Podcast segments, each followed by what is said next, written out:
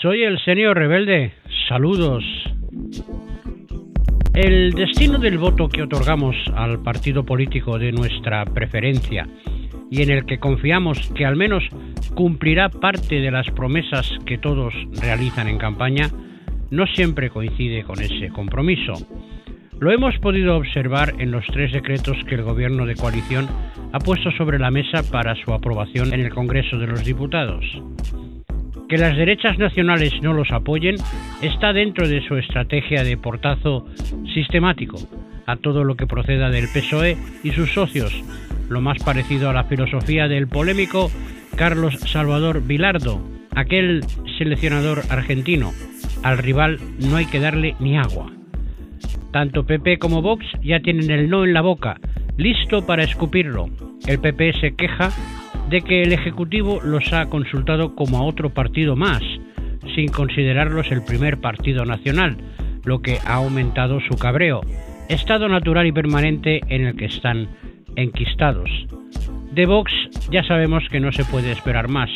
Rechazan cualquier pincelada de tonalidad, aunque sea gris, que salga de su visión color sepia del país, envueltos en la bandera, con aguilucho incluido.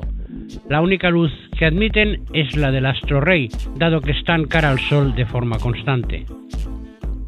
Ambas formaciones consideran a los trabajadores y parados una chusma marginal y cualquier medida encaminada a mejorar sus condiciones de vida no se contempla.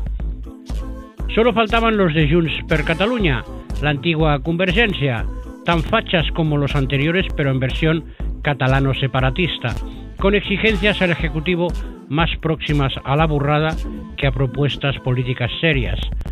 Descolgarse con la proposición de exigir al Gobierno el retorno de las empresas catalanas que trasladaron sus sedes fuera de Cataluña a causa del proceso, mediante incentivos fiscales, así como sancionar a las que no quieran volver, está en el ámbito simplemente de lo imbécil. Están muy subiditos, conscientes de la necesidad de sus votos, y esta es la droga que les hace vomitar las alucinaciones que exponen sin sonrojarse. Lamento decir esto, pero coincido con algunos de los que afirman que el gobierno está supeditado a los desvaríos del prófugo Puigdemont. Después todo ha quedado como un farol en una partida de póker y se han abstenido, pero marcando paquete y rascando la cesión de alguna competencia, como inmigración, que ya ha levantado las alarmas en el resto de las comunidades, con Madrid a la cabeza. Pero lo que considero peor de todo es la traición al destino del voto que le han dado los morados de Podemos, dejando caer con sus votos negativos el decreto sobre el subsidio al desempleo, una medida destinada a mejorar dicha prestación. La marioneta Belarra ha sido la encargada de dar unas explicaciones que no se cree nadie. Sí, Podemos, que alardea con la boca grande, alegando estar con los más desfavorecidos y con la gente de la calle, por la boca pequeña se le ha escapado la bilis que destilan Iglesias y Montero y el resto de la cúpula morada. La venganza contra Yolanda Díaz tenía que llegar por algún lado. Los egos de estos personajes están por encima de la ideología que supuestamente defienden, una actitud lamentable de una formación que se autodenomina progresista y actúa de forma dictatorial, alineándose con los carcas de PP y Vox. Al menos estos no engañan, ya sabes de qué van.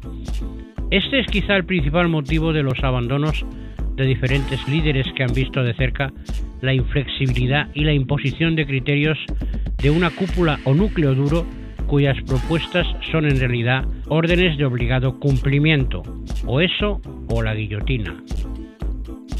La líder del Partido Morado en Navarra, Begoña Alfaro, se ha distanciado de esta vergonzosa actuación, apoyando las tesis de Yolanda Díaz. Ha comentado que podían haber aprobado la medida y posteriormente introducir enmiendas o las correcciones que consideren oportunas, Alfaro ya tuvo sus escaramuzas con la cúpula, cuando a pesar de obtener el apoyo mayoritario de las bases, no era la candidata que tenían prevista los gerifaltes de Madrid, y el ninguneo, cuando no el desprecio más absoluto, fueron el único apoyo que obtuvo. De seguir con su opinión contraria al staff, veremos cuánto tiempo permanecerá como líder del partido en Navarra, o es defenestrada por alguna acusación de deslealtad o algún invento similar. Esta gente funciona así, igual que los nazis de Vox.